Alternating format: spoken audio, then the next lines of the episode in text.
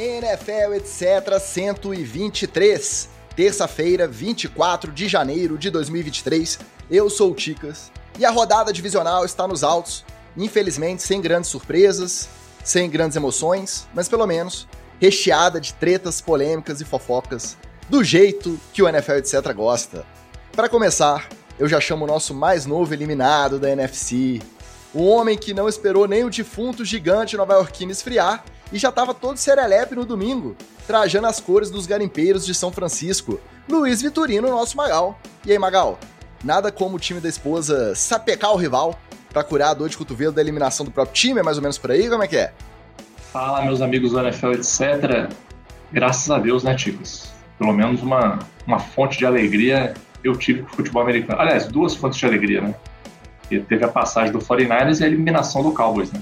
Então, não posso falar que foi um final de semana ruim para mim, né? Botando ali né, da balança até que no final o saldo foi positivo. Dose dupla para compensar o próprio time tá, tá justo, vai, tá de acordo. Já meu companheiro, que assim como eu, estava na torcida apenas pelo espetáculo, pelo espetáculo, como diria Sorin, um homem que tem mais temporadas de NFL no currículo do que boa parte da nossa audiência tem de anos de vida. Nosso decano, mestre veterano, Wallace Matos, nosso Oli. E aí, Oli, Eagles, 49ers, Chiefs e Bengals. Estão em boas mãos as finais de conferência 2022, sim ou não? Fala, Chicas, fala galera ligada na NFL, etc. Não, não estão porque não tá o Miami, mas aí é outro papo, né? Rápido e rasteiro? Passou pra frente? Tá... É, não, mas olha só, é, eu vou, vou, dizer, o Eagles mereceu, é, fez a campanha consistente durante a, a temporada regular. 49ers é um time que é fantástico, vem há duas, três temporadas se transformando aí é, a cada jogada e fez um, um jogo perfeito, praticamente perfeito. O Bengals, como eu já tinha falado aqui, ele voou meio por baixo do radar, né? Mas aí não perdeu nas últimas nove semanas da temporada de ser regular e se arrebentou no playoff.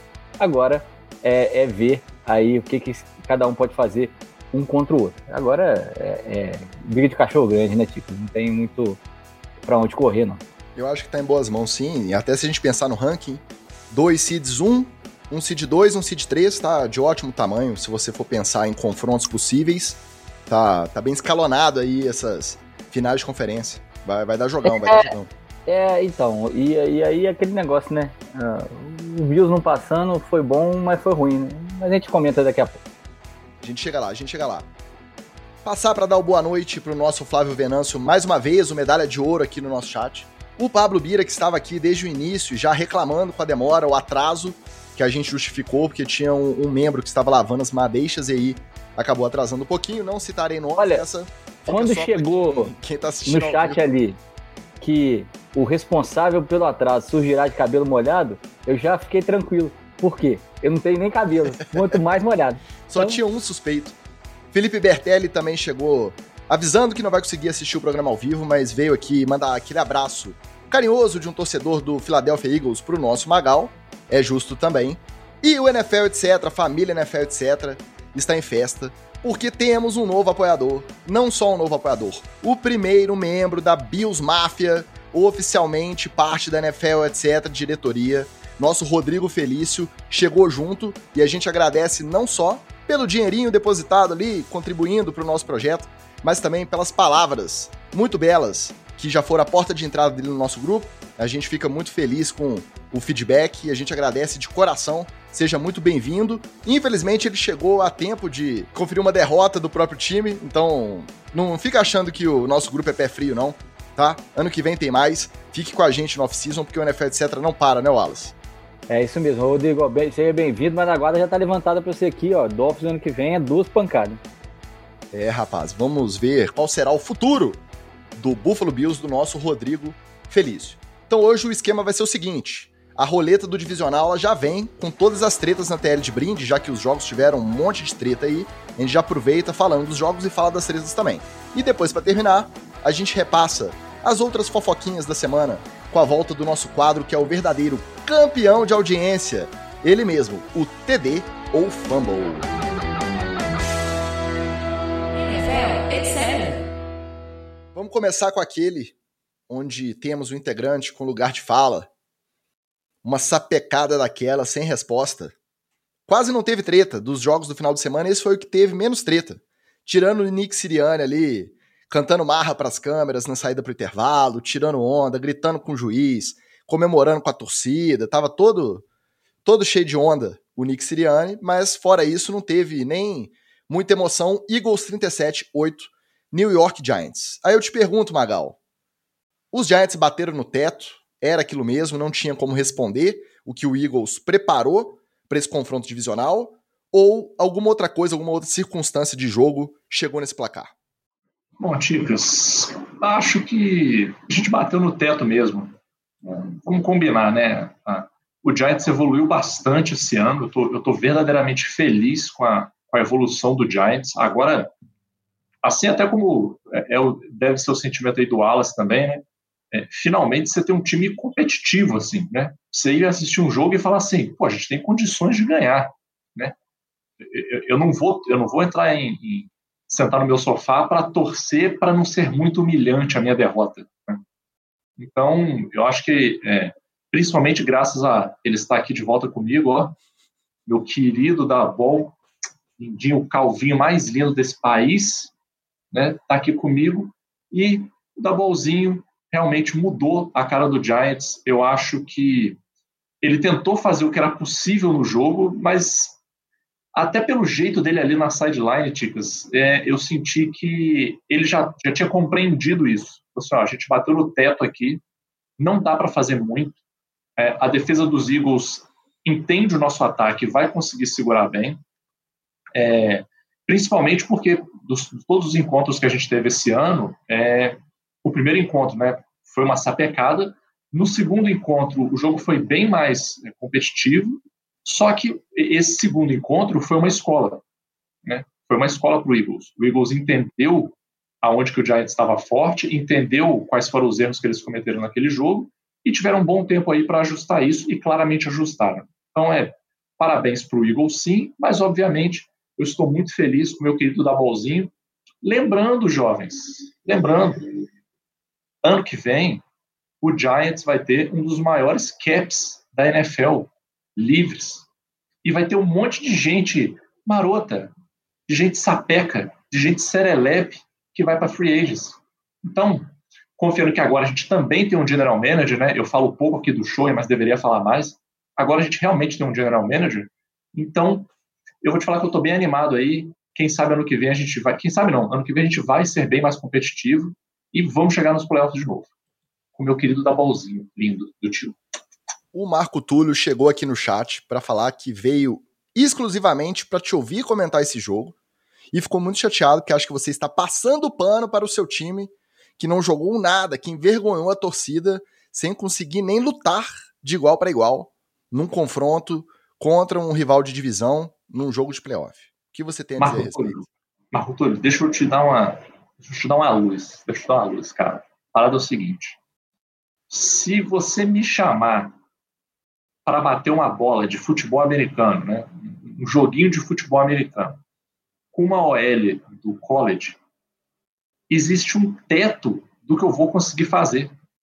Eu não vou conseguir derrubar um jogador de OL do college. Por mais que eu tente, por mais que eu me esforce, que eu use todos os métodos motivacionais, que eu dê 120% em campo, que eu acredite que tudo está nas minhas mãos, só depende da minha meritocracia, da minha.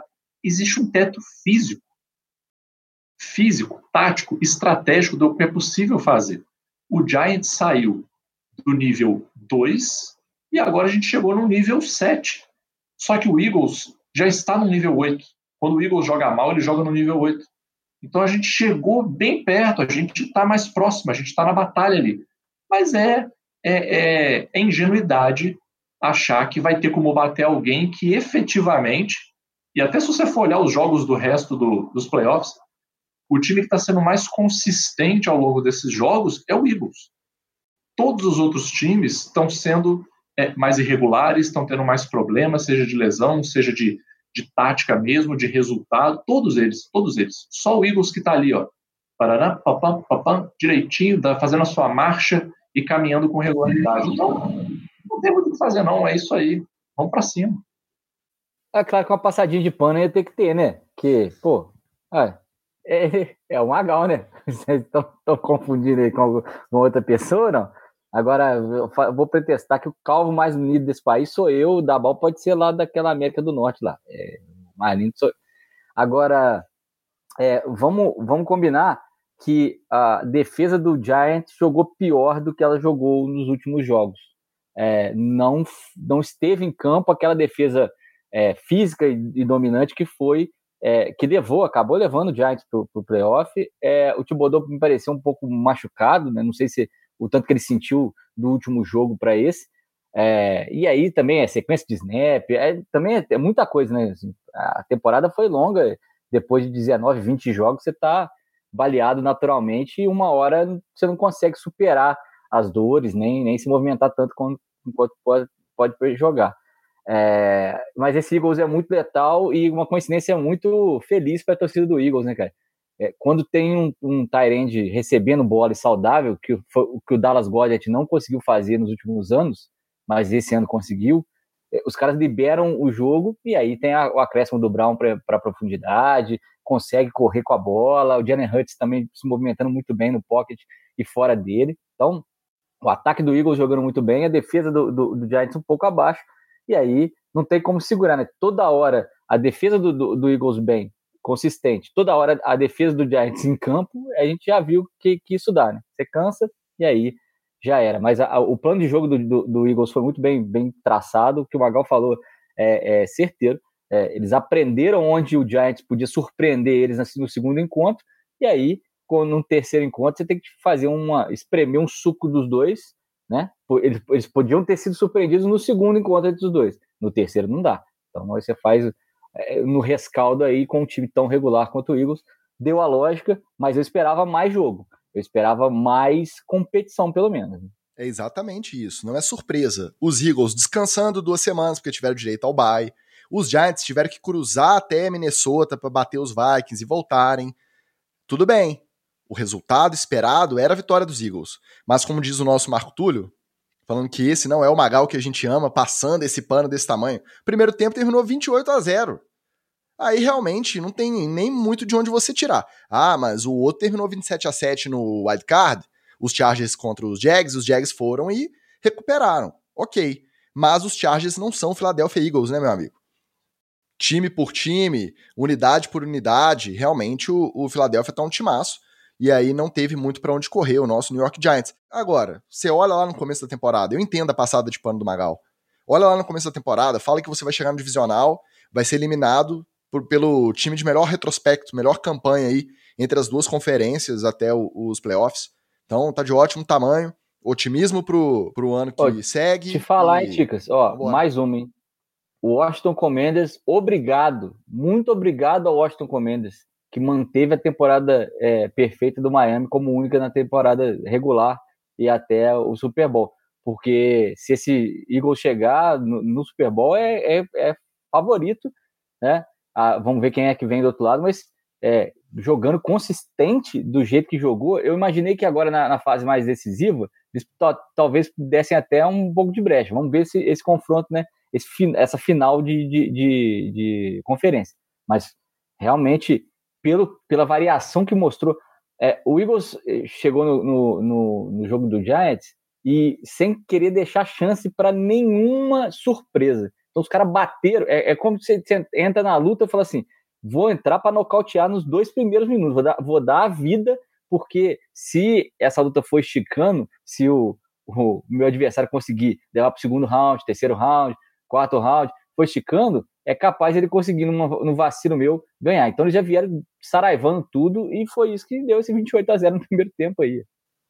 Agora, vocês não acharam o Siriani pilhado além da conta, não? Tava uma vibe meio Abel Ferreira misturado com um Jim Harbaugh ali, um, um nervosismo. É, o Nick Serelepe. É, virou, virou o Nick Serelepe. Ao mesmo tempo que ele tava pilhado ali, gritando com o juiz e tal, e aí ficava tirando onda pra câmera e olhando e fazendo que eu sou o cara, né? Aquela cara de eu sou o cara balançando a cabeça positivamente na saída pro intervalo.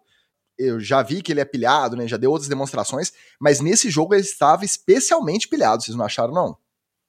Ah, e tem um detalhe que é crucial, Ticas, no cara pilhado. Eu não acho isso vale para qualquer situação.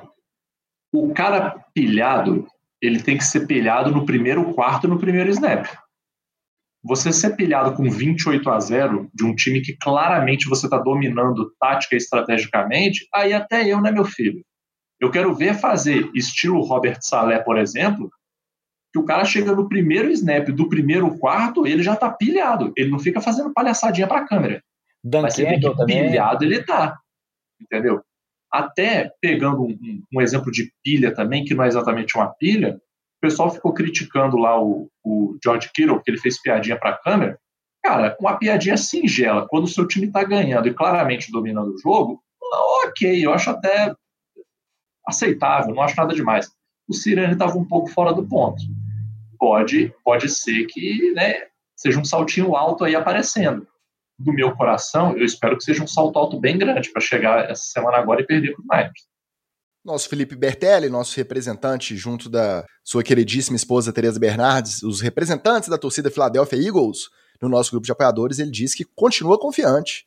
Segue o jogo. Vamos ver se essa marra do Siriane vai até o, o título, até levantar o troféu. Outro time que saiu otimista apesar da derrota, mas que olha para o começo da temporada, olha para os próximos anos e fica com uma sensação boa de que o futuro pode ser legal. É o Jacksonville Jaguars, que perdeu para os Chiefs de 27 a 20 no primeiro jogo lá do sábado, mas que a notícia do jogo mesmo foi a lesão do Patrick Mahomes logo no início, e a briga dele para não sair de campo, e ele fazendo raio-x no, no, vestiário contrariado, voltando para o jogo, depois de uma campanha comandada pelo Chad Henne, que foi bem, tá? O backup Chad Henne chegou, conduziu uma campanha de 98 jardas, e aí no segundo tempo o Mahomes voltou, apoiando numa perna só, total saci pererê, e conseguiu garantir a vitória. Tudo bem que o, teve o fumble do Agnew ali, que comprometeu a campanha do, dos Jaguars, que seria do empate, aquele fumble inesperado já perto da linha de gol, mas os Jaguars otimistas pro, pro futuro próximo, né, Wallace? É, bastante otimista. Eu cheguei a pensar que, que o Sunshine o crime, tá? Depois o Mahomes machucado, e aí é, o jogo lá e cá, o Chad Henne entrou e foi muito bem. Eu te, te falo que talvez seja esse, essa a diferença, tá? O, esse drive do, do Chad Henne segurou muito o time, o ataque em campo, deu tempo do, Mahomes ir lá, fazer a botinha e tal, o pessoal assentar a poeira, perceber que é, não, não tinha é, saído tudo fora dos eixos, conseguiu fechar a campanha com, com um touchdown, e aí você dá um, um, um respaldo bacana pro, pro Kansas City Chiefs. Agora, pô, o seu é, recebedor, seu retornador de, de punch e kickoff, dropar uma bola e cometer um fumble ali no meio do campo para poder matar a jogada é de doer, né, cara? É impressionante como é que. É o famoso, você tinha uma função. You had one job. Ele, ele recebe bola e, e, e, e, faz retornos muito mais difíceis do que aquilo. Não, muito mais velocidade. É, mas a, o fumble não foi retorno, né? Como ele estava indo muito não, bem nos retornos, foi, ele jogou é, muito exato. bem. E aí ele começou a ser acionado nas corridas mesmo do backfield, nas corridas normais como running back. E aí, numa dessa, perto da linha de gol, fazendo aquela mudança de, de ritmo para dar um descanso pro Etienne, aí ele foi e fambou a bola. Pois é, então, ele, ele, ele fez, ele fez o mais difícil e o mais fácil. Na hora do 10, ele foi lá e soltou a carne numa hora decisiva. É, a ver como é que vai ser esse futuro do, do, do Jaguars, mas é, com peças mais limitadas, eles conseguiram armar um time que fez, fez frente a um dos favoritos a chegar no Super Bowl. Então, quer dizer que ali, com o Doug Peterson de, de head coach, com o Sunshine comandando dentro de campo, é, Travis Etienne, as armas estão ali, é só um ajuste fino agora, uma OL um pouquinho mais dominante, uma, uma defesa um pouco mais é, preocupada é, em a, forçar a, o, outro time a, a, realizar jogos, se bem que a, a, defesa do Jaguars sempre, sempre foi muito assim, né? é, sempre teve que pressionar muito o outro quarterback porque o ataque não, não ficava em campo direto. Pelo menos treinada a defesa tá.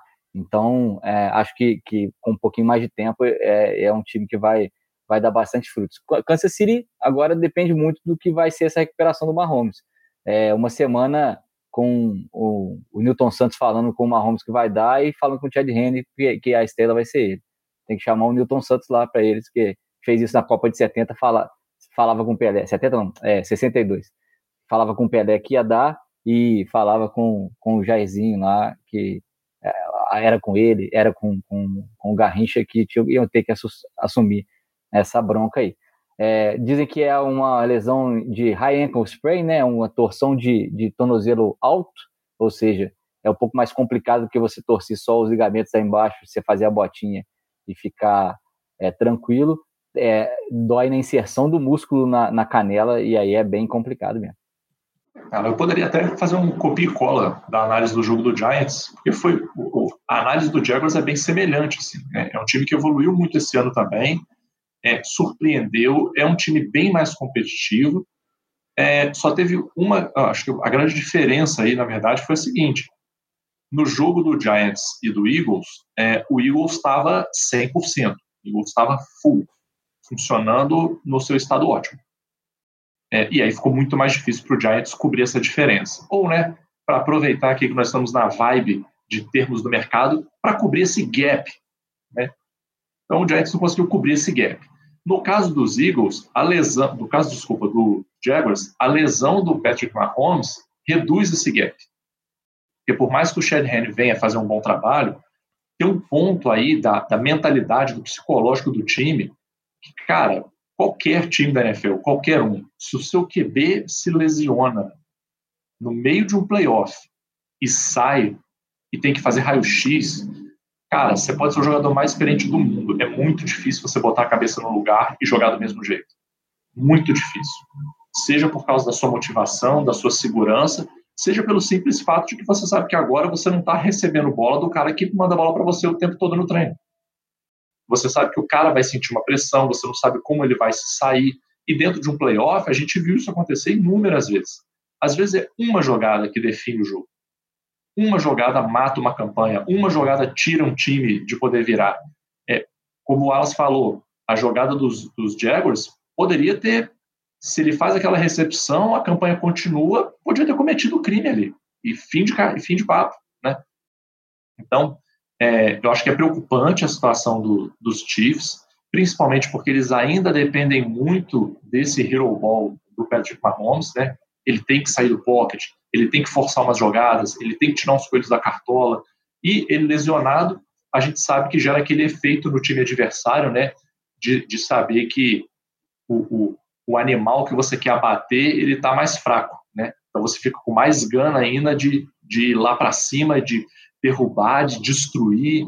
Então, de certa forma, isso anima também a defesa adversária, saber que o cara vai estar um pouco mais preocupado, vai precisar se controlar. Então, isso aí, cara. Magal, isso aí. uma das críticas, apesar do ótimo trabalho durante a temporada do Doug Peterson, um dos candidatos fortes a técnico do ano, junto do Dable, Kevin O'Connell também está candidato aí, mas o, o Doug Peterson também tá forte aí para ser indicado técnico do ano. Uma das críticas dele nesse jogo foi não ter mandado mais blitz, não ter conversado com o coordenador defensivo dele para pressionar mais o Mahomes, sabendo que ele estava com um problema de mobilidade, que a mobilidade dele estava reduzida. E realmente é o tipo de coisa que eu assistindo ali, a gente até pensa, mas a gente não consegue simplesmente sistematizar esse raciocínio. Mas depois que eu, pelo menos, que não sou tão ligado em tática, ouvi, eu achei realmente faz todo sentido e a gente não viu a DL indo para cima, dando trabalho para o L do, dos Chiefs. Talvez tenha faltado um pouquinho mais de, de pressão ali,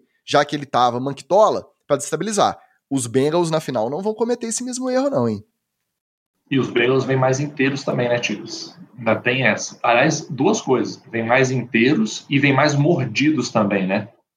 Que o ano passado foi difícil de engolir para eles. Então eles vêm bem mais mordidos.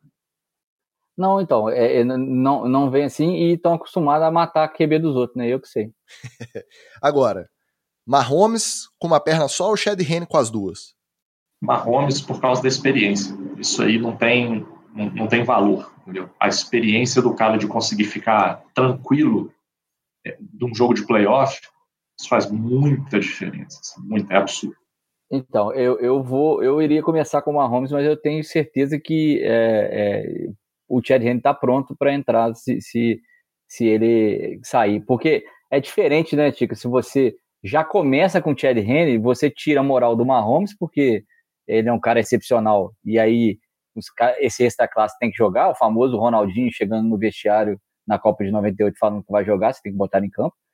É, mas é, você também não pode tirar a moral completa do, do Chad Henry, porque é, você tem que virar para ele e falar assim: ó, seguinte, quando a gente precisou de você, você entrou, fez um drive maravilhoso e que garantiu a gente nessa, nessa final de conferência. Então, é, tem que dar moral para os dois, de novo, tem que ter o Newton Santos lá falando com os dois, um, que vai dar e o outro que vai, vai ter que ser com ele, e é, não ter dúvida. E aí, aí, você pode tubiar, não pode acontecer. A cena que a gente viu na, na sideline nesse jogo, tudo bem, calor de emoção, machucou ali na hora e tal, ela não pode acontecer se o Mahomes sentir lesão. Ele não pode ficar lá, não, não vou sair, eu não quero fazer raio-x, e não sei o que lá. Não pode, Wallace, porque isso tiraria a moral do Henry. Porque justamente, por mais que qualquer jogador da NFL seja um cara confiante, um cara é, marrento até certo ponto, porque confia, sabe que dá, que consegue e vai resistir, porque ele é o macho alfa e ele vai dar conta, do Mahomes a gente não esperava uma postura tão contestadora, tão negativa com a própria equipe. Quando o pessoal estava ali tentando preservar justamente a saúde dele, pensando de repente já no próximo Pirraça jogo. total. Total. E assim, ó, vamos combinar. Depois do drive do Chad Henne, eu ainda pensava mais duas vezes antes de botar em campo, mesmo de botinha. É, eu acho, e assim, é, estou completamente longe do, do, do, do, diagnóstico, das informações sobre o diagnóstico se eu tivesse um pouquinho mais perto, estivesse apurando lá, eu falaria para você se ele agravou ou não a lesão é, tendo jogado o resto do jogo. Porque se você avalia bem, é, não teve uma jogada que o Mahomes foi decisivo assim depois no final do jogo para é, liquidar a fatura. O que ele fez, o próprio Chad Henne podia fazer, até com mais competência e com até uma consistência melhor. Mas se ele quis jogar, ele assumiu esse risco. E se chegar na quinta-feira agora, sexta-feira, é, ele tiver no report, no injury report, na, na, na, no relatório de, de machucados, como é, duvidoso, vai ser tudo na conta do próprio Mahomes, porque ele jogou coisa no chão, é, tirou camisa, e só faltou fazer igual o Antônio Brown. Ele tem experiência suficiente para saber que ele fazer isso ali na sideline, no estádio lotado, no jogo de playoff naquele momento, ele tá jogando a torcida inteira contra o próprio técnico, contra o próprio staff do time, porque parece que eles estão querendo tirar ele do jogo de picuinha de propósito. E não é o caso, pô. Especialmente, né, Ticas? Porque o Andrew Reid não é um, um tarado maluco, né, cara? Se fosse alguns outros head coaches aí, se fosse o Mike McCarthy da vida, por exemplo, é, eu acho que a liderança dele tem que ser contestada né? Agora, o Andy Reid não, cara. Sempre foi um cara sensato, sempre foi um cara centrado, inteligente. Então, faltou um pouco de humildade ali do Mahomes, de uma coisa é você ter vontade de estar em campo. Outra coisa é você tirar a autoridade, ou desafiar a autoridade do seu head coach, que no fim das contas é quem tem que tomar a decisão. Ele que chegasse lá do lado do Andy Reid e, cara, ajoelhasse, falasse, pelo amor de Deus, me deixe entrar. É o Andy Reid que decide, pô eu fiquei com pena do, do médico, cara. O médico ali do lado, falando com eles, cara, você tem que ver isso, cara. A, a, pela torção ali, aconteceu alguma coisa com o seu tornozelo. E é um profissional. E, e, esse é um profissional, o médico que está do lado, ele é um profissional que tem que ser acima de, de qualquer suspeito na sua cabeça. Se você não confia no staff médico do seu time, pô, larga a franquia, meu querido. Vai jogar em Miami. Vai... A, além disso, o Wallace, era só ele levantar a cabeça pro, pro telão lá do, do jogo, que ele ia ver o lance, como que o tornozelo dele dobrou para fora. Ele ia ver, ele ia assistir. Além disso, ele falando que não precisava de raio-x, que ele queria voltar, que ele podia voltar, ele não conseguia ficar em pé apoiado nas duas pernas, cara. Ele mesmo sabia que ele não estava conseguindo. Então, vem tudo. Vem a emoção do jogo. O Mahomes é um cara que tem bom senso, é um cara que surpreende a reação por ser ele. Porque é um cara de time, não é um cara que a gente é. vê, a gente vê essa arrogância com frequência, não. Mas o Aaron nesse caso sabia quem, que, que, ia ser não, assim. Quem Newton. Quem Newton é, da vida. isso, quem Newton da vida. Exato. Que achava que era realmente o homem de aço, né? Mas é, é, é realmente, cara, é, nessa hora, meu querido, é o seguinte: sentiu, corre pro vestiário você, vai naquele pique Lamar Jackson com caganeira e, e vai, vai ver isso rápido. É, era câimbra. Nosso Washington Ferreira chegou na área, atrasado, mas presente, como sempre. Valeu, Washington. Seguindo o confronto de domingo, que também gerou muita repercussão. As tretas vieram mais depois até do jogo, para alegria da nossa querida Sara e desses dois aqui, marido e irmão da nossa torcedora do San Francisco 49ers, os 49ers provaram que sabem ganhar feio também. Não é só dando show de bola, amassando. Se precisar jogar feio, ganhar feio, eles vão ganhar feio. Bater os Cowboys por 19 a 12 num jogo muito ruim do Dak Prescott, que gerou toda uma repercussão negativa em relação ao contrato dele em Dallas, ao fato de ser pipoqueiro, o fato de Dallas não chegar a uma final de conferência há 28 anos, desde o último Super Bowl lá nos anos 90, e com direito ao próprio Twitter oficial do time Dallas Cowboys postar um tweet com a foto do Dak no banco, tristonho, e dizendo coisas do tipo: depois de duas interceptações num jogo de placar apertado, entregar a bola para os 49ers foi o nosso tiro no pé. Ou seja, uma crítica nem velada, não, uma crítica explícita ao próprio quarterback da equipe de mídias sociais do próprio time. Além disso, todo mundo pensou com aquele final ali que muito mal coordenado novamente, mesma história do ano passado. Jogo contra o 49ers, precisando de uma campanha no final, e aí me colocaram o, o Zeke para fazer o snap, uma confusão danada, e isso é coaching, a gente sabe que isso é coaching. O Jerry Jones passou a semana inteira falando que o Mike McCarthy está seguro no cargo, que ele não considera uma mudança por agora. E aí, depois do jogo, o pessoal vai perguntar, ele diz o famoso que tá prestigiado. tá prestigiado. Então a gente sabe que o que se fala nessas horas não se escreve. Mas enfim, esse massacre ao DAC pelo que foi o jogo é justo? E os 49ers batendo essa bolinha que eles bateram contra os Cowboys, consegue fazer frente aos Eagles ou não? Vamos lá, Tigres. Primeiramente, é fazer um momento empreendedorismo, business, etc. É, esse problema das redes sociais aí, Ticas, é claramente um problema de recrutamento e seleção.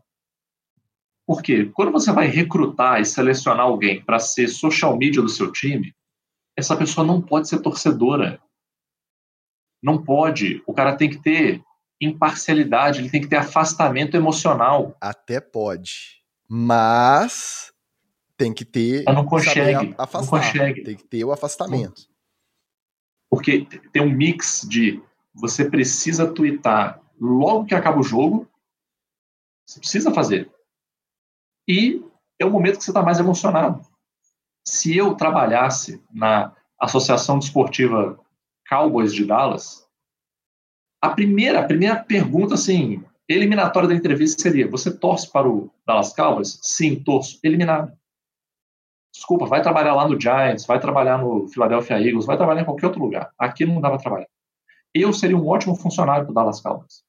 Gostaria de ter o salário pago pelo Jerry Jones? Aí, né? Difícil, né, cara? Meus valores pessoais versus o massacre do capitalismo. Mas já começou por aí. E vou até usar um exemplo do Giants. O Giants vira e mexe quando é derrota, e essa última derrota também isso aconteceu, o social media do Giants demora a fazer post. O post não sai automático, é muito difícil. Sempre demora um pouquinho. Eu acho que tem que ter esse tempinho, entendeu? Então, errou por aí. O time de social media não é para fazer isso, não é para criar polêmica. Dito isso, tenho que falar para o torcedor do Cowboys. Torcedor do Cowboys, como o mundo gira, né? Um dia você está sacaneando o seu rival que faz um QB sneak numa terceira para nove no próprio campo. No dia seguinte, você está botando, no ano seguinte, você está botando um Ewok. Para quem não está a par da, da trilogia Star Wars, um Ewok. Procure o que, que é na internet, E-W-O-K. Esse, esse você... é um spin-off também. É, tem lá a. É a Caravana da Coragem. Caravana da Coragem, é você bota um Ewok chamado Ezekiel Elliott para bloquear um DL. Ô, gente, ô, gente, pelo amor de Deus. Ah, o torcedor do Dallas Cowboys tem que parar de acreditar nessa fanfic chamada Ezekiel Elliott. Acabou, isso acabou. Gente. Mas Ele essa acabou. aí não dá para colocar na conta dele não, né, Magal? Não, não, não dá para colocar na conta dele. O coitado quase mas, deu uma cambalhota para trás quando ele bateu de frente com o dele. A, a, opção, a opção de ser ele naquela posição mostra que essa fanfic continua viva dentro do Dallas Cowboys. Porque se você pegar o terceiro OL, o terceiro reserva do OL, o último cara do depth chart e botar ele ali no meio, faz mais sentido. do que botar o Ezekiel. Aquela jogada, Ticas, entra pro hall dos peidos mentais táticos da, da, da NFL na história. É igual aquela jogada do Colts, clássica, com uma parte dos recebedores embaixo, o, o snapper em, é, do outro lado do campo. É esse nível de maluquice. É, Seahawks na linha de três passando ao invés de correr com Exatamente, exatamente. Entrou para a história essa jogada. É, o jogo foi feio? O jogo foi feio. Foi feio. Mas eu acho que no final das contas, é, era o momento para o 49ers de fazer um jogo feio. Esse era o momento. Em casa, contra um time que, e aí eu vou concordar com o Jerry Jones e com os torcedores do Cowboys, um time que estava se sabotando. O time estava sabotando. Se você tem um cara igual o Sid Lamb, que consegue fazer as jogadas em profundidade que ele faz, cara, é inadmissível, é inadmissível você conduzir campanhas ofensivas igual você estava conduzindo nesse jogo. Inadmissível, cara. Aquilo ali foi uma maluquice tática. E assim, vou dar uma dica, não devia, mas vou dar uma dica aqui para o Mike McCarthy. Mike McCarthy, quando a pessoa está com emprego em risco, ninguém diz que está com emprego em risco. Tá? Ninguém diz. Ninguém vai chegar você e falar assim: olha, olha, hein, tu vai ser demitido, hein? Ninguém vai dizer isso. As pessoas vão ficar, não, fica tranquilo, esquenta a cabeça não, tá tudo certo. Vai, continua fazendo seu trabalho aí, vem aqui, bate o ponto 8 horas, tá tudo certo, esquenta a cabeça não, vai, vai, vai ser só alegria. Não, não é assim que a, a coisa funciona. Fiquei triste? Não fiquei, né, Ticas? Minha esposa ficou contente, eu fiquei contente, todo mundo contente, fechamos o domingão aqui com chave de ouro, os meninos aqui em casa fazendo bagunça na sala. Então, foi sucesso. Eu quero mais que o Dallas Cowboys se lasque inteiro. Agora, vou só fazer uma última ressalva querer botar tudo na fatura do Dak Prescott é ou burrice ou mau caratismo. Só pode ser uma das duas coisas, tá? O Dak Prescott tem lugar de QB1 em muito time da NFL. Não estou falando de 8 nem de 5, não. Nos 10 ou 12 times da NFL, você bota o Dak Prescott hoje é melhor do que o QB1 que está lá. Ah, mas aí é fácil, né? É, se você tirar os. Para começar, se tirar o privilégio branco, ele já tem um lugar já na NFL. Então, é, e quem definiu ele como Black Kirk Cousins é, é, o melhor definidor de pessoas da vida, que é, é, basicamente o mesmo cara. É assim, um vai acertar um pouquinho mais, um é um pouquinho mais móvel, o outro é mais game time manager, mas o resto é o mesmo, é o mesmo quarterback. É o mesmo quarterback. Kirk Cousins, Dak Prescott, é o mesmo cara. Casey Keenum, quando jogava aí, é o mesmo cara. É, você pode escolher. Mas eh, não tem o que acrescentar. O problema é esse, cara é que as pessoas acham que o Dak Prescott é o cara do terceiro down decisivo, do famoso clutch time, né? Ele não é esse cara. Ele, ele é um bom quarterback, é um bom quarterback, cara. Assim, é, é, vamos lá, é, eu, eu gosto de zoar os, os QBs medianos e medíocres, mas esse, eles têm que existir, porque não dá para todo mundo ser o Mahomes, é, é um, não dá para todo mundo ser o, o, até o antivax Josh Allen, né? O Flávio definiu bem aqui no, no, no chat tá falando aqui que o Dak Prescott é tipo carro com, com câmbio dramático. Até, é... até porque, Wallace, pra gente falar dos fora de série que coloca a bola embaixo do braço e resolve, independente do que o técnico tá chamando, de qual jogador tá lesionado, de quem ele tem para lançar a bola, a gente conta três ou quatro. É, pois é. A gente não Alguns pode pegar essa agora. régua para analisar e jogar a culpa toda no Kirk Cousins quando o Vikings é eliminado, no Dak Prescott quando o Cowboys é eliminado e por aí vai. Os três ou é, quatro é, ali que hoje devem ser quem? O Mahomes, o Burrow, porque nem o Allen. O Allen, quando precisou, é. a gente vai falar daqui a não, pouco. É, é Mahomes, Burrow, Allen e Jones. São esses. É, então, o, o, o, por exemplo, o Jalen Hurts pode se tornar um, um cara desse, que tá, tá, tá se moldando para ser, mas ainda precisa, né, é, é, não, não, precisa é, ser assim. Agora, de verdade, esses caras aí, é, é e, e, o, o Dak Prescott se colocar nesse meio é que é o problema. É a, a, torcida do Dallas achar, a imprensa achar e o próprio Dak Prescott achar. Que o problema não é assim, de tudo, de todo mundo, todo mundo pode saber que ele, que, que ele é, pode achar que ele é super quarterback, mas quem tem que saber que ele não é ele você Porque acha aí que ele, vai fazer... ele tem essa postura? Porque eu vejo ele apanhando direto. É claro que tem algum hype injustificado, porque no Cowboys tudo é superestimado, tudo é, nossa, esse ano é campanha de Super Bowl. A gente sabe a máquina midiática que é o America's Team lá, principalmente. Eu acho que aqui, quem acompanha a NFL não tem tanta noção do hype que é o Dallas Cowboys, tanto pro bem quanto pro mal. Mas você acha, eu não enxergo nele essa postura arrogante achei... de que eu sou o cara. Eu acho que, inclusive, não. ele é muito humilde, assim, porque ele apanha pra caramba e não fica de, de mimimi, não. Ele escuta calado não e na... joga a bola dele. Pois é, mas não na postura fora de campo, mas dentro de campo, Ticas. Ah. As duas interceptações dele foram forçadas entre dois jogadores do, do 49ers. E, cara, é, assim, pô, é, é, se tem uma defesa que você não pode forçar as coisas entre dois jogadores, é a defesa do 49ers, cara. Porque os caras vão chegar antes em você, ou seja, já vai fazer um lançamento precipitado, não vai dar tempo do, do, do recebedor chegar onde ele tem que chegar, ou seja, ele vai estar disposicionado entre dois caras da secundária é pedir uma interceptação, é pedir para alguém desviar, desviar a bola na linha de scrimmage e, e tomar a interceptação, ou você tomar um sec e, e ter um fumble. É, é isso. É, é, você não saber, é você confiar em você, tem que confiar. Agora, você tem que saber contra quem está jogando. E aí, nessas duas interceptações, principalmente que o Sid Lamb, e eu, não, eu esqueci se era o Dalton Schultz na outra. Estavam entre dois. É, o, o, pode ser o Galo mesmo. É, entre, entre dois jogadores do Fortnite, você não pode lançar a bola ali. Se olhou, desiste segura, toma o sexo, sei lá. Mas você não, você não faz isso. É, e um, um, uma coisa importantíssima que aconteceu no jogo, que é, é um imponderável, o Pollard, que está correndo tudo, estava recebendo tudo, estava fazendo esse backfield virar, me contunde no, no, primeiro quarto, final do primeiro quarto, início do segundo. E aí, meu querido, o jogo do, do Dallas Cowboys foi embora. Acabou. Você ia ter que depender do Ezekiel Elliott, que é, né, até tentar fazer bloqueio ele tentou. Então, é imponderável. Aí, só por efeito de comparação, uma jogada muito parecida, o jeito que virou o tornozelo com a do Mahomes no sábado. Muito parecida. E aí o Pollard vai para fora. É claro que ele é um running back, não é a mesma complexidade, a mesma necessidade, até pela função. Né? Ele depende muito mais do tornozelo do que o, o Mahomes. Mas as jogadas ali, o jeito que virou, eu assisti uma vez só, vocês sabem muito bem que eu não gosto de ficar vendo replay, mas achei muito parecido. Posso até ter enganado ali no choque, no trauma ali de ver a imagem, eu posso até ter enganado, mas eu fiquei com a sensação de ter sido parecido. Eu acho que é isso, eu acho que o massacre. É bem parecido mesmo. É injusto, não é o melhor quarterback da história, não tá na primeira prateleira, mas também não tá no fundo lá do balaio. Como diz o nosso coach Batata, a gente está muito mal acostumado. A gente vive numa época em que a gente Sim. presencia muitos quarterbacks fora de série. E a gente acaba fatalmente levando essa comparação, mesmo que inconscientemente, para os demais, que são bons jogadores, que são diferenciados, mas que não são esses caras fora de série que resolvem a hora que precisar e com quem tiver em volta. A gente tem que tomar cuidado.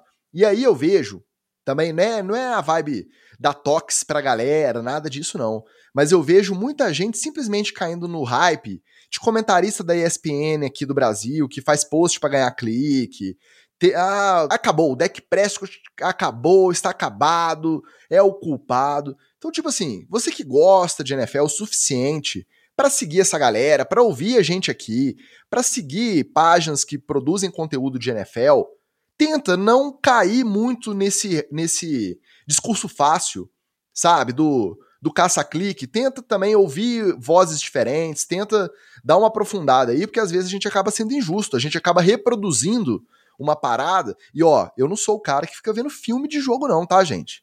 Mas eu ouço gente que vê filme.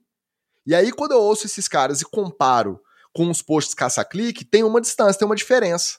Então, faça isso também. Tenta dar uma, uma acalmada, uma respirada, antes de sair retuitando aí para todo mundo e postando em grupo, esses caça-cliques aí mais fáceis para esculachar, principalmente para esculachar jogador. O, o deixa eu também fazer até só uma defesinha do, do social media, porque ninguém defende nosso social media aqui, eu vou defender, defender o do Dallas Cowboys. É, a matéria que ele posta naquele é, post revoltado dele, é, o próprio Dak Prescott está falando as palavras que, que ele replica, né? Ele fala que é 100% dele, que ele que entregou a bola, ele, é meio que o, o Dak Prescott dá a, a argumentação que ah. o próprio social media é, usou no seu próprio não tinha aspas. Não, então, exato, é, é, eu sei. Mas, pra assim, quem não é, ouviu a coletiva, que, eu mesmo tô sabendo disso agora que você falou, entendeu? É que o, o, o próprio Dak Prescott vai e chama a responsabilidade para ele, então o, o cara se sentindo direito, você é você mesmo!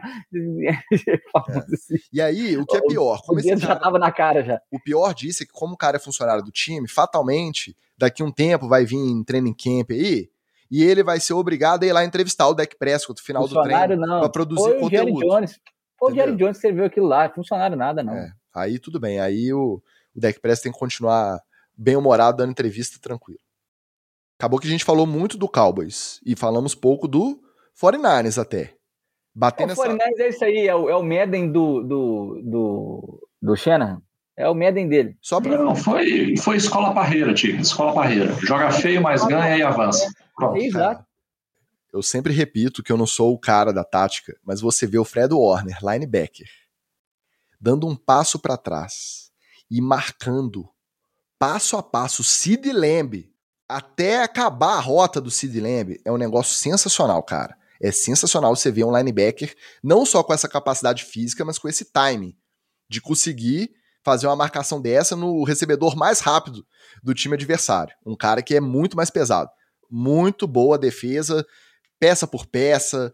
Taticamente, a defesa dos 49ers é monstruosa. É muito legal de ver jogar para quem gosta de ver defesa. Agora, se jogar a mesma coisa, dependendo ali do Putty, que não fez lá grandes coisas, conseguiu produzir ali o que precisava, produziu. A defesa dos Cowboys foi muito bem também, mas eu tenho dúvidas se dá conta do, do Eagles semana que vem.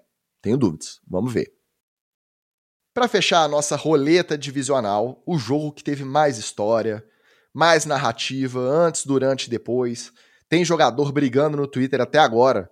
48 horas depois que o jogo acabou, ainda tem gente discutindo, em vez de se preocupar com o confronto da final de conferência. Tá lá o Eli Apple discutindo com o Stefan Diggs e um lança shade pro outro. Ó, como é que eu sou jovem. Lança shade, gostou dessa? Daqui a pouco eu tô falando tancar de base. Como é que é? Ir de base. Intancável. É, tô, tô ficando jovem, tô ficando jovem. Moral da história: os Bengals, que estavam revoltados. Por... parou vocês dois aí. Não vou parar, não. Parar de quê? Não, você. Tem uma galerinha brigando aqui, ó. Ah, tá. E aí eu, eu preciso acalmar eles. Achei que você tava mandando Mas... a gente parar. É, eu, eu, posso, eu posso mandar vocês pararem também. Não, achei que você tava falando assim pro Eli Apple e Stefan Diggs pararem com essa, esse ranca-rabo. Pode ser na treta aqui.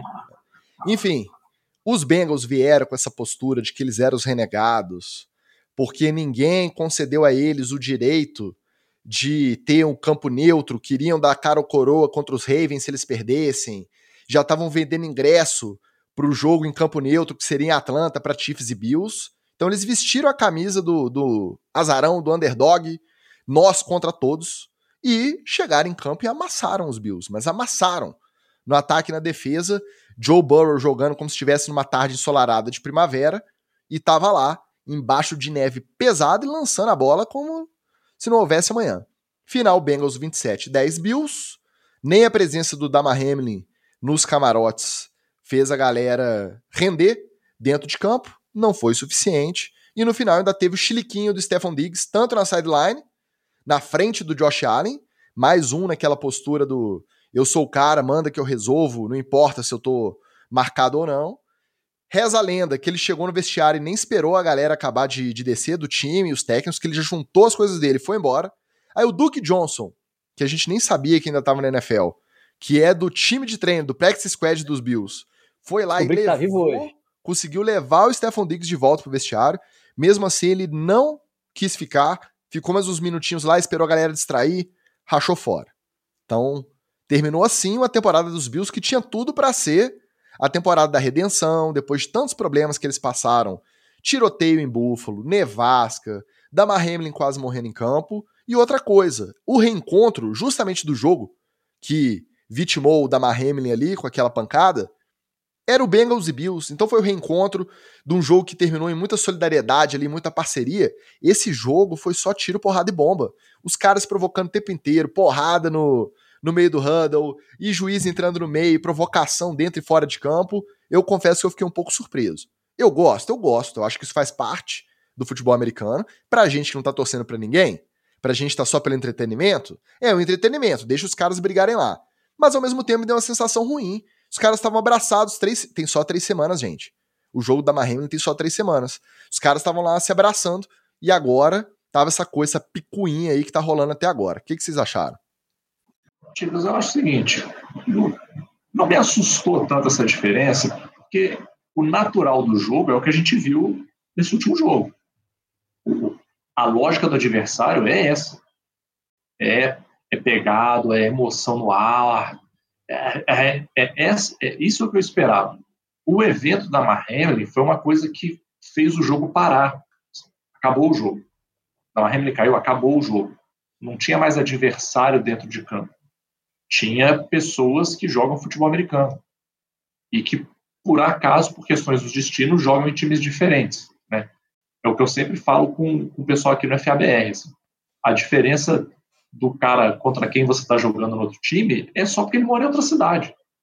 Porque como aqui praticamente você tem a cidade, a cidade só tem um time, o cara só está jogando lá no outro time porque ele mora lá. Porque se ele morasse na sua cidade, ele estaria jogando no seu time, seria seu colega de time.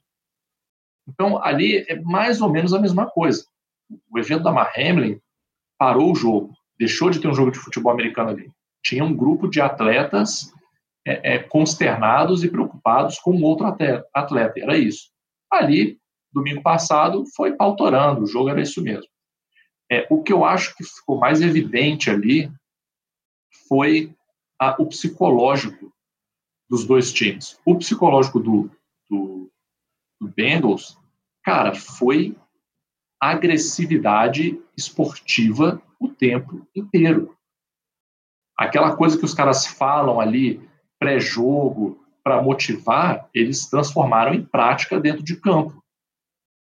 Eu comentei isso, inclusive, é, é, nos grupos aí de WhatsApp.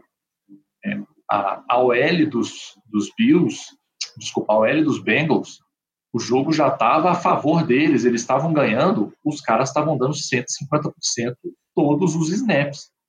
Você não via um OL saindo meia bomba, porque o jogo já estava decidido. Os caras estavam com sangue no olho o tempo todo. E o Bills, por outro lado, teve um momento ali do jogo, um momento em diante, que o Bills entrou numa energia meio lojas americanas, assim, sabe? Aquela vibe meio de, de falência, de acabou, de vai fechar, sabe?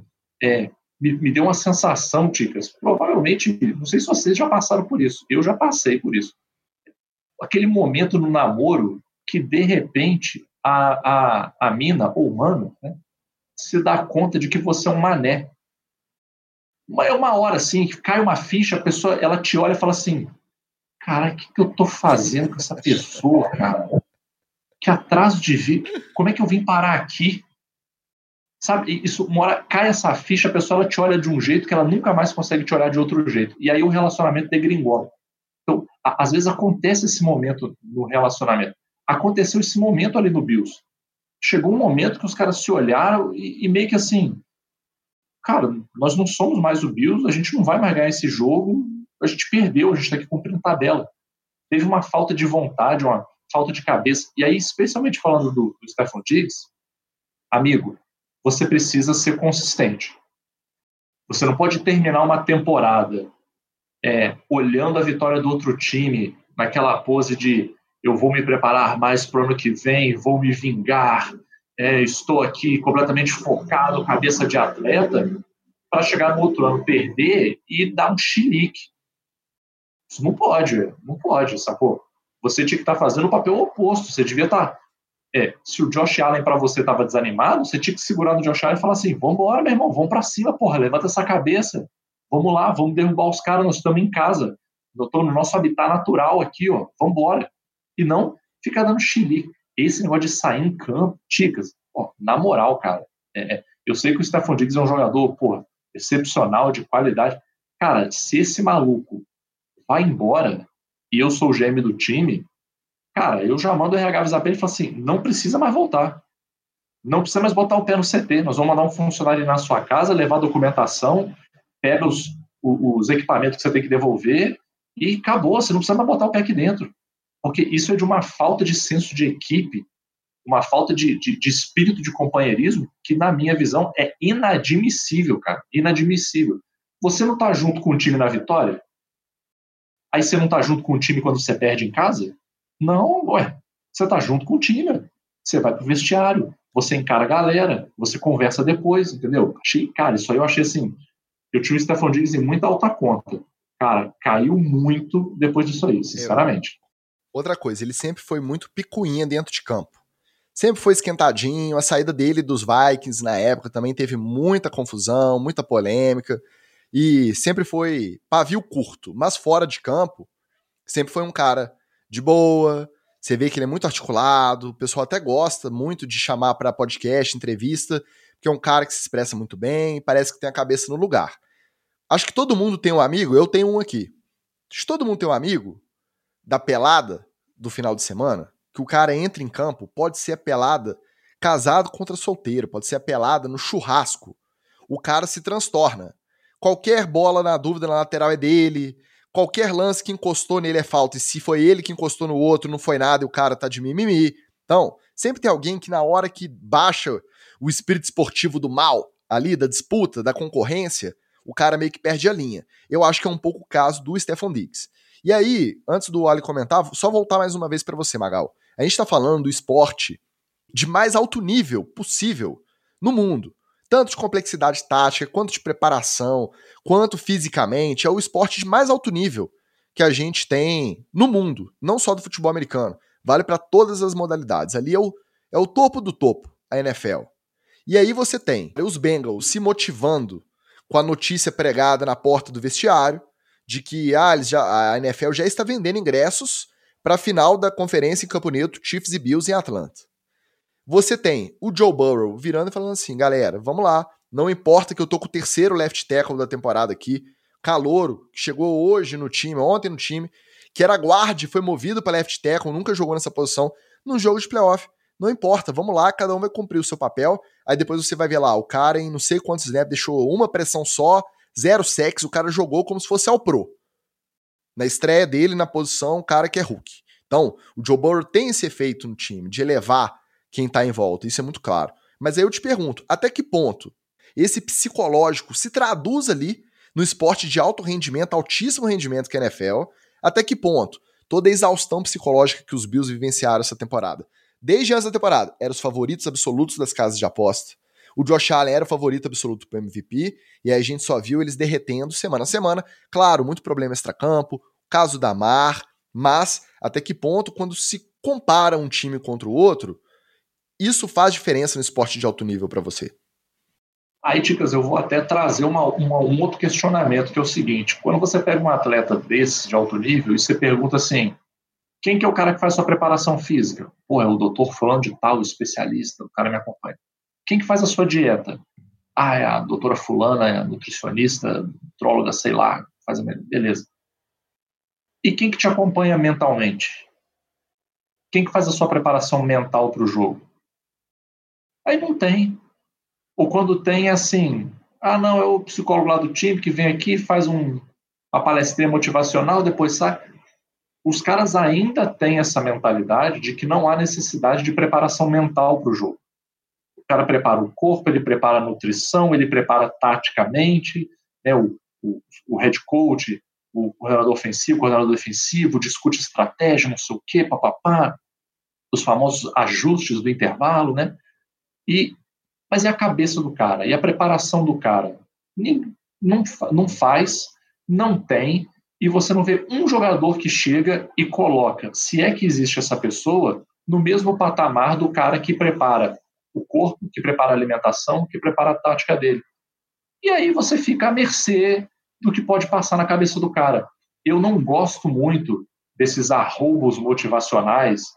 Vou pegar um coné, um coração de boi e levar para o vestiário. Vou colar aviso de não sei o quê. É, eu não gosto muito disso porque você não tem muito como controlar o efeito que isso vai ter em cada jogador individualmente. Você tem que ter um nível de conhecimento psicológico de cada jogador muito profundo que os times não têm para você dizer assim, esse um estímulo aqui vai ser positivo para todos os caras. E aí o que acaba acontecendo é, quando você faz um negócio desse, você pode pegar uns e jogar para cima, mas você pode pegar outros e jogar para baixo. E o que eu acho que aconteceu no, no Bills ali foi um, um desmoronamento psicológico em determinado momento do jogo, que, como você falou muito bem, Ticas, pode sim, e provavelmente teve, é, como parte das causas, esse desgaste psicológico é, com a questão da Mar Hamlin. A gente falou aqui no, no, na época do episódio, né? Os especialistas nessa área chegam a falar de 10 semanas para você poder começar a voltar para o seu estado é, natural depois que você passa por um episódio desse. Os caras passaram isso não tem um mês, pô. Então, deveria ter tido um cuidado extra nisso aí. O próprio Josh Allen estava meio irreconhecível, pô. De cabeça baixa, no momento do jogo em que ainda, o jogo ainda era virável, né? Onde ele mesmo já virou jogos mais difíceis, tá jogando em casa, com o tempo a favor. Então, assim, é, para mim isso foi uma, um, uma prova, foi um caso do quanto essa falta de preparo psicológico afeta os jogadores e do quanto essas tentativas, se você for pensar, até meio juvenis, assim, meio inocentes de motivar todo mundo ao mesmo tempo com o mesmo estímulo, é como que elas não funcionam, entendeu? Um time que, quer, que quiser realmente fazer diferença vai ter que começar a levar essa preparação psicológica bem mais a sério. É, Wallace, semana passada você esculachou o Joey Boza dando chilique dentro de campo, na sideline, tampando o capacete. Você não vai passar pano pro Stefan Diggs hoje, né? Não, e, e assim, para não entrar na, na seara do, do Magal, que é a, a psicologia humana, é, eu vou te falar da parte prática do, do time. O time perdeu da Mar Hamlin, um dos melhores safes, perdeu o Von Miller para pressão ali na, na linha, e tinha o Jordan Poyer, que também é safety e, e dobra de corner, é, machucado dentro de campo. Então, ali você já sabia que o time estava mais ou menos. O próprio Josh Allen veio arrastando essa de cotovelo aí já há algumas semanas já. É, ele meses, cai com o cotovelo de sangue, né? Ele, ele cai com o cotovelo de sangue, ele cai o cotovelo de sangue. E, e também, assim, veio com o psicológico é, completamente alterado. No jogo contra, eu já falei, quando, contra, o, contra o, o, o Dolphins, ele já estava empurrando os outros, era para ter sido ejetado. Nesse jogo, a mesma coisa. Segundo, quarto, já dá chilique, já, já arruma briga na sideline. Então, é, aí você vê que não, não tava legal. Mas o Diggs tá puto, é porque o Gabe Davis já, é, é, ele subiu de patamar no, no, nos últimos jogos decisivos, quem tava fazendo a, aquela, aquela bola segurança, aquela bola além do Dawson Knox, né, que é o cara é impressionante, o Josh Allen acha ele em qualquer lugar do campo, era o Gabriel Davis, não era o Diggs. E aí o Diggs estava puto. E o Eli Apple jogou como fala problema do Diggs foi esse. O Eli Apple jogou como fala. Ele raramente faz isso. Ele fala, a boca dele é, quase sempre emite cheques que o corpo dele não pode pagar. Mas, nesse jogo, o Eli Apple jogou pra caramba e o Diggs era o cara que estava alinhado com ele. Então, é, é, eu, eu, entendo até é, que essa raiva tenha vindo à tona, mas a, a, reação foi completamente desproporcional e ele teve uma segunda chance e reagiu do mesmo jeito, né? Quando o ressuscitado Duke Johnson vai lá e busca ele para o vestiário, você tem uma segunda chance de se acalmar, de botar a cabeça no lugar, de perceber que ó, é, talvez não tenha sido uma atitude legal, né? Se de repente pedir desculpa ou deixar quieto, não falar nada, esperar todo mundo sair do vestiário e vão embora junto. Mas não. Acho que é, talvez tenha sido a, a, o, a último jogo do Diggs em, em, em Buffalo e provavelmente vai ter que ter uma mudança profunda no time para isso é, virar. Curiosamente, o backfield de Buffalo, que está acostumado a jogar na neve, Singletary, é, Cook, não fizeram nada. E o backfield do, do Cincinnati, que antigamente só tinha o Joe Mixon, ganhou o Pirine durante a temporada e fez de tudo. Né? O Pirine teve, uma, teve um lance que ele arrastou uns 3, 4 DL com ele e conseguiu first down desde a da, da, da linha de dois. É assim, tinha 10, 10 jardas para ele andar. Ele andou duas jardas sem ninguém. Os quatro penduraram nele e ele foi lá e ah, conseguiu o first down mesmo assim. Tava foi. jogando muito, o Bengals estava mordido. Foi até o que eu comentei no, no nosso grupo com o nosso Rodrigão, torcedor dos Bills, que eu acho que um dos jeitos piores de perder é você ver a defesa sendo arrastada, arrastada pelos jogadores do ataque que estão com a bola. Isso valia até pro Jamar Chase, que não é o cara mais forte, mais pesado do time. O, as jardas após contato dos Bengals foram um absurdo. Um absurdo. E você não entendia por quê. Porque esse frio bizarro, essa neve pesada, é a cara do jogo do Buffalo Bills. É o fator Buffalo, né? É eu até reclamo disso porque sempre é que o Miami tem que pegar Buffalo nesse dezembro, quase sempre em dezembro na neve lá, lá, em, lá em Buffalo. E aí eu fico bravo com isso, porque é impressionante a, a diferença do calor que faz Miami nessa época para o frio que faz em Buffalo. Mas não, né? Mas dessa vez não teve isso, não. E aí, ainda dentro da seara do psicológico, o time sentiu em campo, a torcida, que é uma das torcidas mais alucinadas da NFL, sentiu na arquibancada. A gente estava conseguindo ouvir a torcida dos Bengals, que foi a Buffalo, cantando no estádio. A o gente, Rudei, isso é né? inédito, né? gente. Isso é inédito. Você Cantando ouviu a torcida adversária lá. calando a torcida do Buffalo, a famosa Bills Mafia, é porque o negócio estava desandado mesmo, no geral, de cima a baixo ali. Foi um jogo muito esquisito. E aí agora começa meio que essa caça às bruxas. Porque é o quarto ano em alto nível do Josh Allen. O primeiro a gente tem que descontar, porque ele ainda estava ali se adaptando, fazia muita lenha. Eu acho que foi o primeiro ano que ele teve o mesmo número de interceptações que ele teve de passe para touchdown. Aí não, é o quarto ano da, da chamada janela do Super Bowl, o terceiro com o Stephon Diggs já, e aí não conseguiu render. Acho que o, o próprio Gabriel Davis esperava que ele evoluísse mais depois daquele jogo que ele recebeu para quatro touchdowns no ano passado. E ele também, na hora que precisou, ele deixou um pouco a desejar. Fica essa coisa da construção. Trouxeram o Von Miller, Von Miller machucou, não conseguiu chegar até o final. E aí fica assim: e aí? O que, que a gente vai fazer? Onde que a gente reforça? Essa janela tá passando, ele já tá renovado, beleza. Mas não vai durar para sempre. E esse cotovelo aí vai precisar operar? Como que vai ser o próximo ano? Então a gente esperava que esse Buffalo Bills pelo menos aí um Super Bowl, não que ganhasse, mas que chegasse pelo menos para disputar um Super Bowl nesses quatro anos do Josh Allen jogando bem e comendo a bola.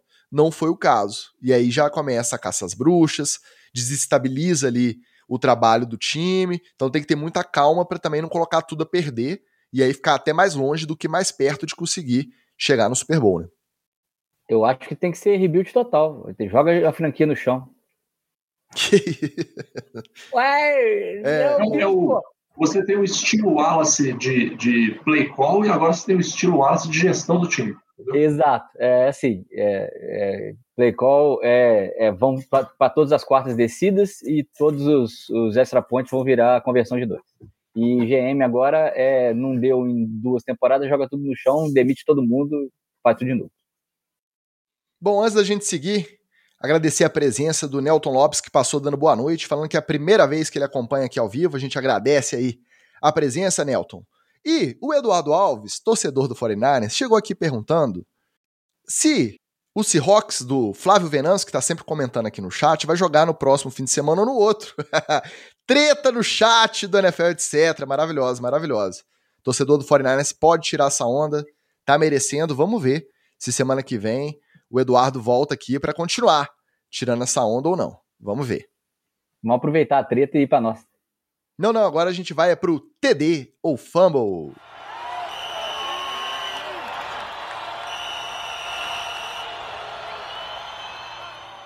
Aí no TD ou Fumble, a gente aproveita para fazer o agrado àqueles torcedores cujos times já estão eliminados, estão trabalhando aí só com contratações de técnicos assistentes, só notícia aí de bastidor. Então vamos prestigiar esses torcedores aqui no nosso TD Fumble. Começando pelos torcedores do Tennessee Titans. Será que tem algum aí? Não sei, hein? É difícil, hein? Não tem, muito, não tem muita torcida, não. Nosso grupo de apoiadores não tem ninguém que torce pro Tennessee Titans. Mas, vamos lá. Após o time de Tennessee anunciar a escolha do Ron Carter como seu novo general manager, o Trey Lance se apressou para parabenizá-lo, postando uma história no Instagram com a foto dele, que é ex-diretor. Até então ele era diretor de pessoal lá dos 49ers. Então, Trey Lance foi lá, postou a fotinha do Ron Carter junto de emojis de dedinhos cruzados. Como quem diz, boa sorte. Por aí. Só que aí a publicação foi o suficiente para iniciar as especulações sobre a possibilidade do Lance ser o sucessor do Ryan Tannehill em Tennessee, já que tudo indica que o Brock Purdy vai assumir o cargo de quarterback principal lá nos 49ers. Jogar o verde para colher maduro, enquanto o seu time avança ferozmente nos playoffs com o terceiro quarterback, é TD ou fumble? Olha, eu, eu vou dar TD pro Lance, porque ele tá tentando ficar na liga de qualquer jeito. Então, meu querido, ele tá tirando para tudo que é lado, já viu que não vai dar para ele ali, o, o Purdy assumiu pelo menos a titularidade e quem, quem sabe ele vai conseguir é, varrer tanto o Garópolo quanto o Lance, a concorrência inteira para fora de, do 49ers, e, já está vendo que ele não continua, né? Porque, naturalmente, o, até o Garópolo pode ser um bom reserva para o Purdy, né? Agora, mas acho que o Trey Lance não tem mais nada a ver com esse, com esse 49ers, não. TD. Olha, eu vou ter que dar fumble, porque tem que fazer um ensinamento aqui para ele.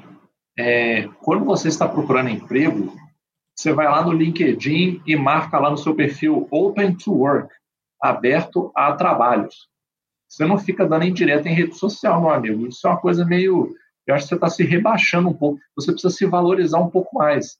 Não que o seu valor seja tão alto, mas você precisa se valorizar um pouco mais, entendeu?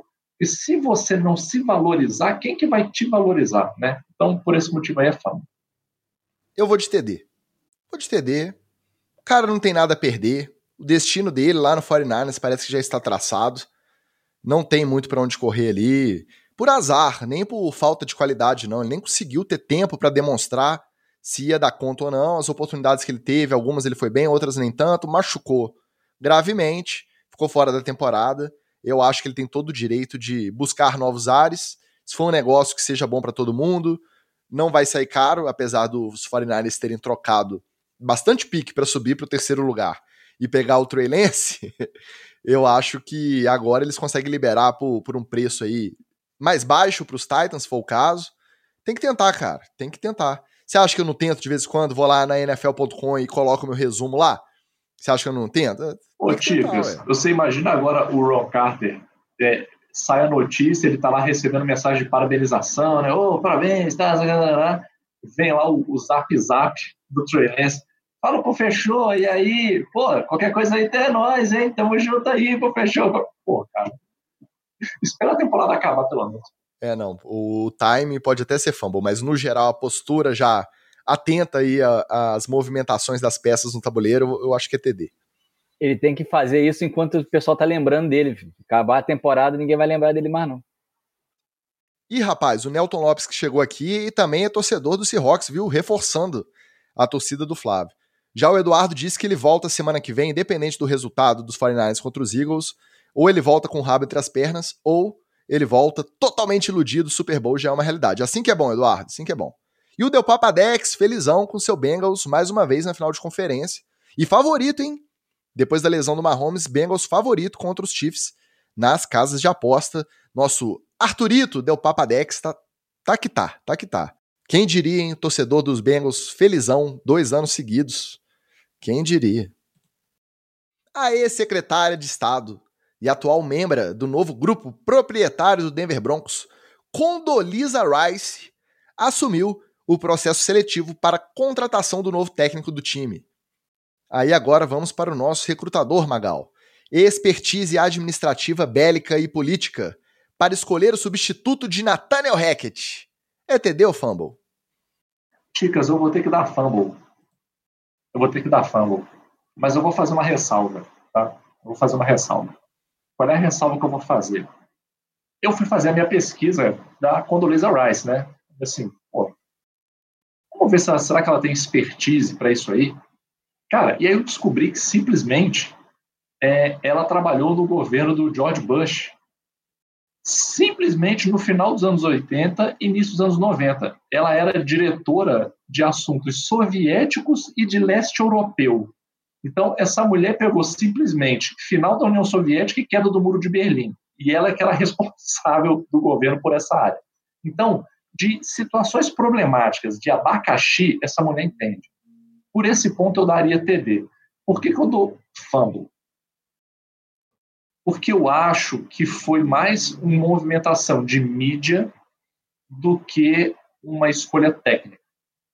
Porque escolha técnica por escolha técnica não é possível que não tenha pessoas mais capacitadas do que a Condoleezza Rice na expertise específica de futebol americano. Então, eu acho que foi meio que um, um instante publicitário, sabe? Muito mais para fazer mídia do que. E, e o Broncos está numa situação que não é para ficar fazendo mídia, você precisa resolver o problema, amigo. Ganhar clique, ganhar menção. não é isso que vai resolver seu problema. Você precisa resolver o seu problema. Você gastou uma baba no Russell Wilson e seu time não está andando. Então você tem uma coisa, um, um probleminha assim, um pouquinho mais grave para você, você, resolver. Então, por essa questão, eu dou fumble. Eu vou dar fumble porque eu queria um outro membro da, da, da board do Denver Broncos escolhendo, que é o Lewis Hamilton, muito melhor do que a Condoleezza Rice, que tem experiência em esporte. Pronto. eu vou dar fumble, porque o negócio dela, além de ter passado aí no, no governo George Pai, eu não sabia. Eu lembrava dela claramente no George Filho, George Bush Filho. Logo depois de 11 de setembro, ela foi secretária de Estado, ela era muito midiática ali. Deve ter concordado, assinado embaixo, de mandar um monte de bomba em cima de país que tinha petróleo. Então, fica essa coisa, essa postura aí, né, de nossa, como ela é foda, vem aqui entrevistar. Ah, tá na franquia certa, pô. Não. Tá na franquia certa, é isso aí. O e além é de tudo, aí, ela é, como trabalhou nos governos republicanos, eu sou um democrata, então é fumble. Não precisava de mais nada além disso. Fumble. Fumble pro Denver Broncos nessa aí. Apesar de declarado fora da temporada por conta da lesão no joelho, o Von Miller, que a gente citou agora mesmo, continuou presente e ativo no vestiário dos Bills, ao ponto de levar uma réplica do troféu Vince Lombardi para as instalações, sob o pretexto de motivar os companheiros. Se inspirar na busca do troféu real com o troféu da Shopee, é TD ou Fumble?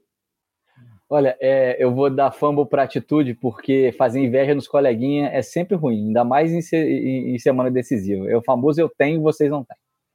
Eu vou dar fumble pela razão que eu já falei anteriormente, né?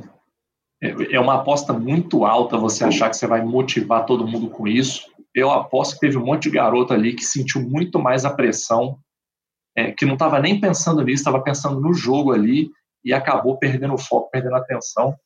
E sendo que assim, pô, Von Miller, é, você é um cara experiente, você já ganhou o Super Bowl, você tem outras coisas a contribuir com o time que está jogando playoff do que levar uma, uma uma réplica lá da Shopee, um Vince Lombardi da Shopee, né? Então, Levou anel, beijo meu anel. Beijo anel. Beijo é, anel. Fumble, fumble pra ele. Fumble também, porque deu errado. Se tivesse dado certo, eu daria o TD. Qualquer motivação ali que, no final, os fins justificam os meios, você justifica, né? Não, a gente ganhou porque a gente viu o troféu fake ali no vestiário, é, a gente sentiu como se ele já fosse nosso, e aí a gente se motivou para chegar lá e ganhar. Essa tradição começou lá no Denver Broncos com Peyton Manning, só que eles não precisaram levar o fake. Tinha um lá, porque a franquia já tinha levado um troféu. Foi lá, pegou, conseguiu autorização, levou pro vestiário, troféu da época do Elway lá. Depois, o Von Miller fez isso ano passado nos Rams, que já tinha o troféu. Ou será que o troféu ficou em Santo Luís? Eu acho que o troféu foi junto, eu acho. Acho que ficou lá. Já tinha um troféu, né, dos tempos de Kurt Warner, foi, né, Kurt Warner. Aí levou lá o troféu real, o Rams ganhou. Assistam a American Underdog. Nos Bills, não tinha uma salinha de troféu com o Vince Lombardi lá para você levar para o vestiário. Aí ele teve que providenciar um na Shopee. Aí os Bills vão e me fazem 10 pontos só jogando em casa embaixo de neve, me tomam uma sapatada dos Bengals. E se você não sabe dessa história, o Bills chegou quatro vezes na, no Super Bowl tá? Depois Seguidas. aí vai pesquisar aí. Seguidas. Seguidas. É, Seguidas. Importante L de, de... Tem, tem documentário bem maneiro sobre isso também, vale a pena assistir. Então não tem como não dar fumble, né? Fumble geral, geral nisso. Pra gente fechar, olha, esse é demais, cara. Vou até medir minhas palavras aqui, porque esse, esse é brabo. O locutor insider Dan Deckett viralizou na semana passada ao reportar supostamente de fontes seguras que o principal motivo do Josh McDaniels, atual técnico dos Raiders, ter desistido da vaga de head coach do Indianapolis Colts lá em 2018. Para quem não lembra, ele chegou a concordar com o trampo, falou que ia e uns dias depois ele desistiu, anunciou que não ia mais, continuou como coordenador ofensivo nos Patriots. Então, esse Dan Deckett, esse insider, reportou que o principal motivo dessa desistência foi o comportamento estranho do dono dos Colts, o Jim Ursay, quando foi visitar o Josh McDaniels na casa do Josh McDaniels, precisou usar o banheiro e aí ficou muito tempo lá. Comportamento estranho ao usar o banheiro da casa do Josh McDaniels. Desistir de um emprego porque o chefe é um cagão é TD ou fumble? Olha, Ticas, eu sou uma pessoa que eu gosto de uma fanfic. Eu não vou mentir, eu acho divertida a fanfic. É, você vê ali um, um Faustão e Selena Gomes estão tendo um caso. Pô, é, é, é, divertido, é, é, uma ficção interessante você consumir. Mas é apenas isso, pô, é uma ficção. Você querer acreditar que o maluco deixa de ser head coach porque o chefe largou um barrão na casa dele, o famoso chegou em casa e sujou a louça. Pô, isso aí é, é muita viagem, Ticas. Pô, não tem como você acreditar numa parada dessa, cara. É, é, é, divertido? É divertido. Eu daria um retweet nisso? Eu daria um retweet nisso. Mas sabendo que isso é uma ficção, gente. Isso é uma maluquice, isso é uma doideira, entendeu? É, obviamente, eu, eu, vou dar TD só pela beleza da fanfic, tá? Pela beleza da fanfic, pela, pelo aspecto escatológico dela também, eu vou dar TD. Mas, obviamente, é uma fanfic. Oh, TD por etc aí, fantástico. Eu só precisava saber se ele deu descarga ou não, que aí eu te cravava fácil. Se deu descarga, é porque é, ficou cheiro de coisa morta lá. Então ele não queria muito, sabe, sabe lá se o bilionário vai falecer, né? E se não deu descarga, aí é que deve ter entupido a louça lá. Igual um amigo ele, nosso Ele é vez. bilionário, né, Wallace? Ele poderia ter destruído o banheiro, chegado na porta e falado assim: quanto que você quer por essa casa? Não, é. mas é quanto que você quer? Eu estou comprando ela agora. Ah, eu quero tanto. Está comprada, pegue sua esposa, se retire daqui, porque a casa é minha agora. Por favor, resolveu o problema. Mas é, é, é TD por etc. Certamente é, ele não deu descarga e aí o, o McDaniels ficou bravo. Parabéns pro pauteiro aí, né? Por ter selecionado esse, esse TD Fambo aí de altíssimo nível aí para fechar o episódio. Em homenagem ao pauteiro, eu vou dar um TDzaço também, TDzaço. Se coloca no lugar do Josh McDaniels. Apesar de que, no reporte lá completo, reza a lenda que quem foi incomodada mesmo e botou a pressão pro McDaniels não assumir foi a esposa, a Laura McDaniels. Que virou ah, assim, então é ter desaços, aço. Você vai, você vai trabalhar para esse cara que se comporta dessa maneira. E o melhor de tudo, as especulações, porque não se entra em detalhes qual foi o comportamento estranho. A única coisa que o reporte traz é que o Jim Hussey ficou muito tempo no banheiro. No meio da reunião pediu licença e ficou no banheiro uma eternidade, depois voltou como se nada tivesse acontecido. E o Jim Mercer tem a história de ter sido preso com drogas controladas, aqueles opioides, aqueles medicamentos controlados, bebendo e dirigindo. Ele foi preso, ele chegou a responder, pagou a cesta básica e tal. Então, ficou essa especulação. Mas aí é bilionário, gente, né? Bilionário não fica preso. É, isso foi lá em 2014, eu acho, 2015. Então, com essa especulação, gente, qual foi o comportamento dele? Será que deu para ouvir umas batidinhas como se ele estivesse preparando uma droguinha para usar ali e esperou baixar um pouco a onda para voltar para a reunião? Será que é, realmente ele tava com a dor de barriga que mesmo o banheiro sendo longe, banheiro, pô, o Josh McDaniels também não é uma casinha qualquer, deve ser um, pô, uma, uma casa, casa americana é de papel, né, cara? É, é de madeira Aí e, o barulho e negócio, passa. dá pra escutar, né? É. Aí começou a se especular qual era esse comportamento estranho nesse tempo que o bilionário dono do time ficou no banheiro da casa da família McDaniels e levou a Laura McDaniels a virar e falar assim: Ô Josh, meu amorzinho, como é que você vai trabalhar com um cara desse? Olha o comportamento dele. Então se coloca no lugar. Você tá numa entrevista ali, você é visitado pelo seu futuro chefe, e aí ele se comporta de maneira estranha. Eu também ia recusar, cara. Eu ia ficar incomodado para evitar maiores constrangimentos futuros. Eu já desistiria da contratação imediatamente também. Certíssimo Josh McDaniels, a Laura McDaniels. De Ansel também, de não ficar passando necessidade, prendendo nada que ele esteja com vontade de fazer, mesmo na casa do futuro funcionário. Teve vontade de falar, fez o que tinha que fazer. TD para todo mundo, pro pauteiro, pro Josh McDaniels, pra família McDaniels, pro Wallace, pro Magal, para todo mundo que participou da nossa gravação hoje pelo chat, pro nosso Rodrigão, nosso novo apoiador, para todo o nosso grupo de apoiadores que ajuda o NFL, etc., a continuar existindo. E antes da gente se despedir, eu quero a previsão dos senhores para qual será o resultado do, dessas finais de conferência, qual será o Super Bowl que nos aguarda daqui a pouco mais de duas semanas. Eu começo? Então tá. Eu, ah. vamos, vamos de Bengals e 49ers. Eu vou ser sincero, eu acho que o, o, o, Chiefs vai cometer esse crime. Eu não queria, porque eu acho que o Bengals está merecendo. Mas eu tô sentindo que o Chiefs vai cometer esse crime. E, obviamente, aí eu vou ser completamente clubista né? É, eu acho que o 49ers comete o crime. Se Deus quiser, elimina os, os Eagles. Então a gente vai ter 49ers e Chiefs aí na final, com 49ers vencendo, com Brock Purdy jogando muito bem o primeiro tempo, mas ele, o Italian Stallion, o garanhão italiano, Jimmy Garoppolo entrando no segundo tempo e conduzindo o time à vitória. Então teremos três palpites diferentes. Praticamente um TD ou fumble, se tivesse três opções, seriam três opções diferentes, todos os, os TDs ou fumbles. Então, para mim, final, Chiefs e Eagles, favoritismo vai prevalecer. Patrick Mahomes, mesmo numa perna só, não vai querer perder outra para os Bengals. Já perdeu ano passado na final de conferência, chegou quase lá. Não vai ter a reedição do Super Bowl contra os 49ers, não. Vai ser Eagles e Chiefs, o Super Bowl. Semana que vem a gente vê quem acertou. Mais algum recado, meus amigos? Deixa eu fazer um agradecimento aqui, Ticas. Agradecer aqui ao meu querido amigo Kleber Gouveia, mais conhecido como Suco de Fruta, o líder da gangue. Meu amigaço. Como é, é que é? Esse é o apelido dele. Ah, na verdade, ele é o suco de fruta líder da gangue e ele também me chama de suco de fruta líder da gangue. Para quem acompanha aí o Todo Mundo Odeia o Chris, sabe do que a gente está falando. É, ele me mandou um presentaço essa semana e de um dia, um presente que se remete a um dia que com certeza o Flávio, o Flávio deve adorar, deve ter boas memórias desse dia. O Kleber, o suco de fruta, me mandou aqui, essa Official Game Coin da NFL aqui, ó certificadinho de, de autenticidade e tudo. E de qual Super Bowl? De qual Super Bowl? O maravilhoso Patriots e Seahawks. Então ganhei esse presentão aqui. Deve ser um dos dias que o Flávio mais guarda na memória aí, como um dia maravilhoso. Ganhei esse presentaço aqui do suco de fruta, então agradecer aqui publicamente ele. Provavelmente ele não ouve o episódio, né? Porque ele não é muito futebol americano.